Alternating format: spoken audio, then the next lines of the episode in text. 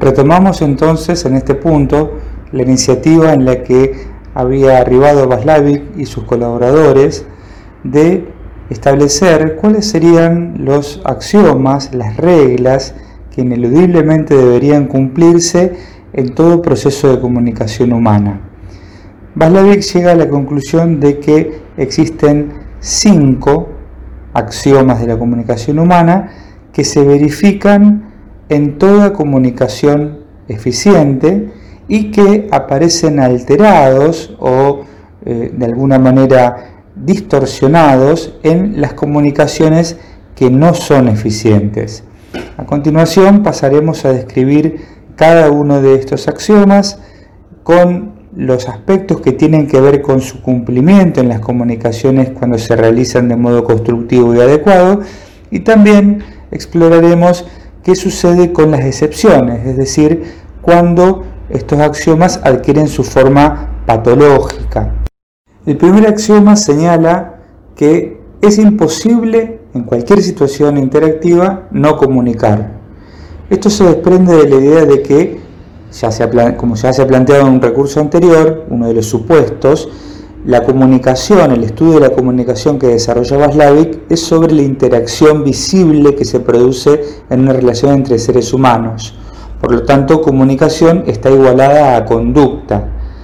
Toda comunicación eh, es una conducta y toda conducta tiene este, un efecto comunicacional, inevitablemente. En términos lógicos, no es posible hacer algo que sea una no conducta.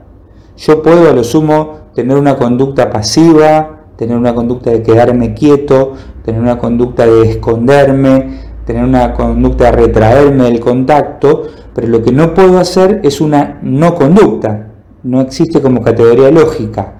Por ende, si comunicación es igual a conducta y no es posible la no conducta, no es posible la no comunicación, porque son términos equivalentes. Dicho de otra manera, Cualquier cosa que suceda en un espacio de interacción entre seres humanos es una conducta y comunica. No es posible no comunicar. Ahora bien, supongamos que entre dos personas que se encuentran en una situación interactiva, hay uno de ellos que intenta negar este axioma, es decir, intenta producir algo que sería una no comunicación.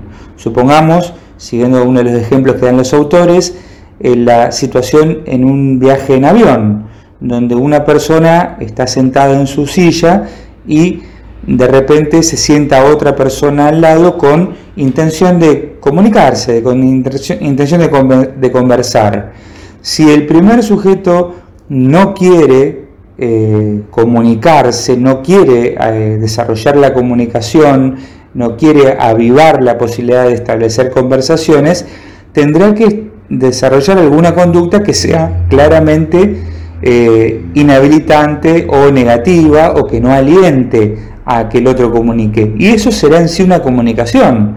Por ejemplo, si la persona mira por la ventanilla fijamente o ante las preguntas o comentarios de su interlocutor no responde, eh, o le dice directamente que no quiere establecer comunicaciones, que prefiere el silencio, bueno, ese es un mensaje que le está dando al, conversador deseoso de que no va a haber ninguna conversación entre ellos. Pero esto es un mensaje, es un mensaje de eh, retraerse, negarse a comunicar. Ahora, supongamos que la persona que no quiere hablar tampoco quiere dar la impresión de ser maleducada o desconsiderada o desatenta. Entonces se ve en una eh, paradoja de no querer comunicarse, pero a la vez no querer asumir los riesgos o los costos que tiene expresar una negativa. En ese punto, dice Vaslavik, entonces, la persona, para poder resolver esa paradoja, tiene que desarrollar una conducta sintomatológica que podría traducirse de la siguiente manera. Eh, a mí no me molestaría hablarte, pero hay algo más fuerte que yo que me lo impide. Entonces, la persona que eh, está eh, sumida en esa, en esa paradoja, lo que intentaría hacer es alguna clase de conducta alienada que podría llevar a evitar la comunicación. Por ejemplo, frente al intento de conversación del, que quiere hablar, podría responder con eh, palabras confusas o inventadas o con una jerga, o mirarlo desorientado y, quedarse callado o poner cara de terror. entonces de esa manera no alienta la comunicación eh, y a la vez no se hace responsable del el rechazo de la comunicación. Eh, entonces, de este modo, esa conducta alienada le sirve eh, para evitar comunicarse aún comunicándose, con el costo de que es calificado como loco o como una mente enferma.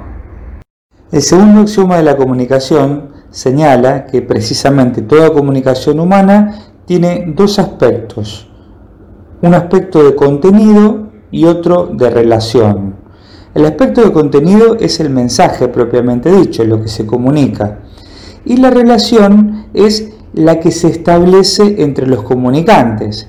Por ejemplo, si yo estoy parado en un aula eh, eh, de, la facultad eh, frente a un grupo de gente que está sentada en un banco y yo digo algunas palabras, y los demás se ponen a notar, además de lo que digo, que es el contenido de lo que yo puedo estar diciendo, establezco en ese mismo acto que la relación es que yo soy el profesor y los que están sentados son los estudiantes.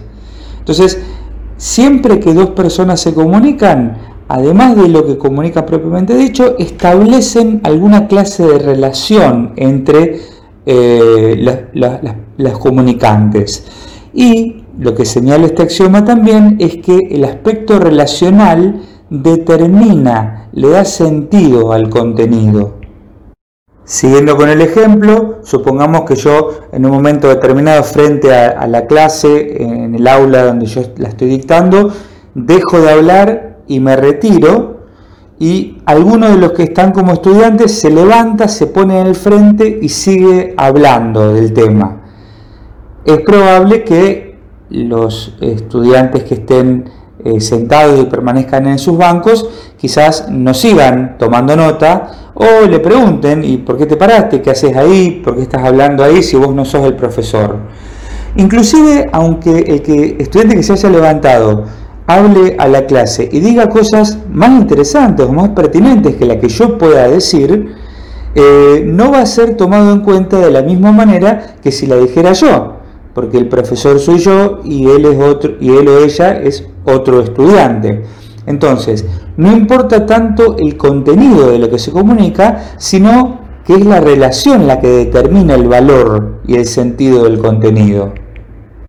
Ahora bien, la versión patológica de este axioma se expresa cuando entre dos comunicantes hay acuerdo en el nivel de contenido de lo que se está comunicando, pero hay desacuerdos en el nivel relacional. Eh, el ejemplo que da Vaslavic es el de un matrimonio en donde eh, el marido recibe el llamado telefónico de un amigo que está visitando la ciudad, eh, en donde ellos viven, él y su mujer, e invita a este, a este amigo, que es un amigo en común, a pasar algunos días en la casa. Eh, suponiendo que su mujer se va a poner contenta porque es un amigo en común, entonces hace mucho que no lo ven y demás. Ahora, cuando su mujer regresa eh, y él le cuenta esto, su mujer se enoja e inicia una disputa. Eh, cuando intentan llevar esto a la terapia de pareja que están haciendo, los dos dicen que están de acuerdo en que el amigo esté en la casa y que va a ser una buena cosa para los dos, eh, pero no obstante no pueden dejar de discutir acerca del tema. Lo que está en discusión en realidad es quién tiene derecho a eh, habilitar sin consulta previa de quién va a estar viviendo o de visita en la casa.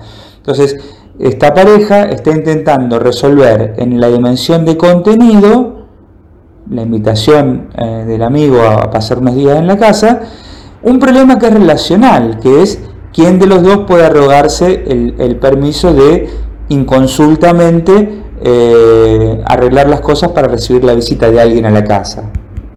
En el aspecto relacional, Vaslavik señala que la comunicación es siempre también una definición del sí mismo del comunicante, o es un intento que hace el que comunica de definirse.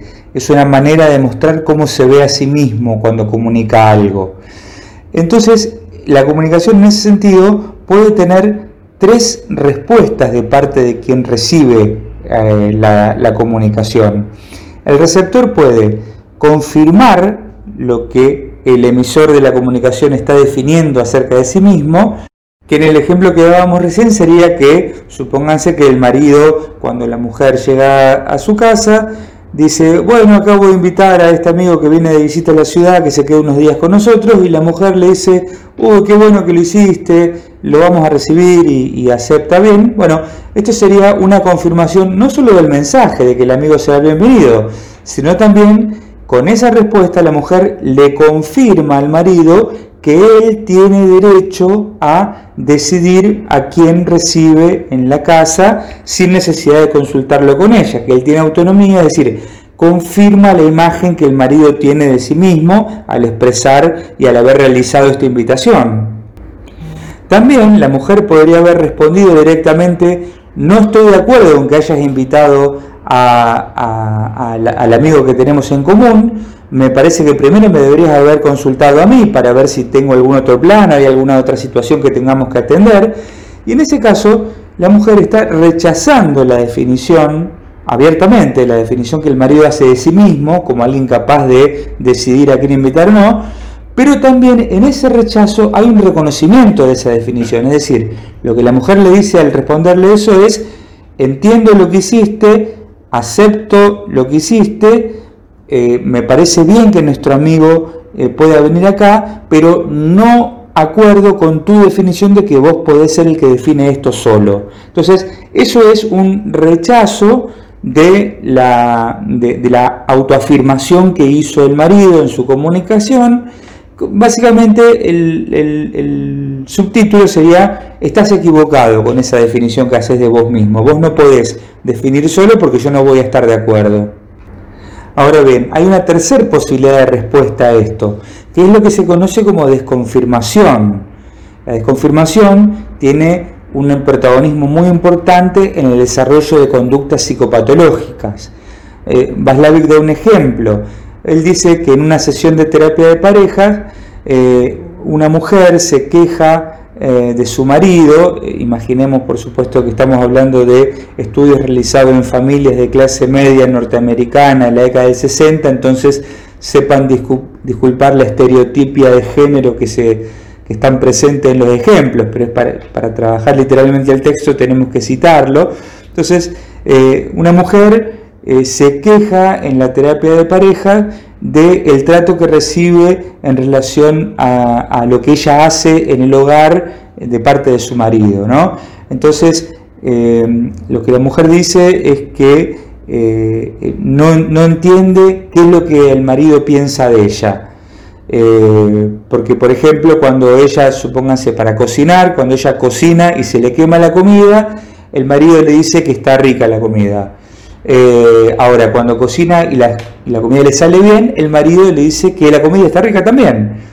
Entonces, en esa respuesta ella no encuentra una confirmación de sí misma, porque cualquier cosa que haga parece que al marido le da lo mismo. Entonces, dicho de otra manera, si bien el marido le responde, y aparentemente le responde de forma supuestamente positiva, como que la comida siempre está rica, el mensaje que está allí presente es que tu comida no existe o vos no existís, ¿sí? Porque no importa si haces la comida rica, si haces la comida fea, yo siempre te voy a decir que está rica. Entonces, esto es lo que se llama la desconfirmación. La desconfirmación presupone un desconocimiento de la definición que el comunicante hace de sí mismo. Porque el comunicante cuando pregunta por la comida que está quemada, espera que le digan, bueno, salió mal, se quemó la comida. Eh, cuando hizo una comida que salió bien, esperes que le elogien la comida con gusto. Ahora sí, frente a cualquier eh, mensaje, la respuesta siempre es la misma, queda una sensación de sinsentido, de indefinición, que es propia de la desconfirmación. Y esta desconfirmación le impide a quien emitió el mensaje eh, definir su propia existencia, definir su propia identidad y por eso es una reacción tan angustiante.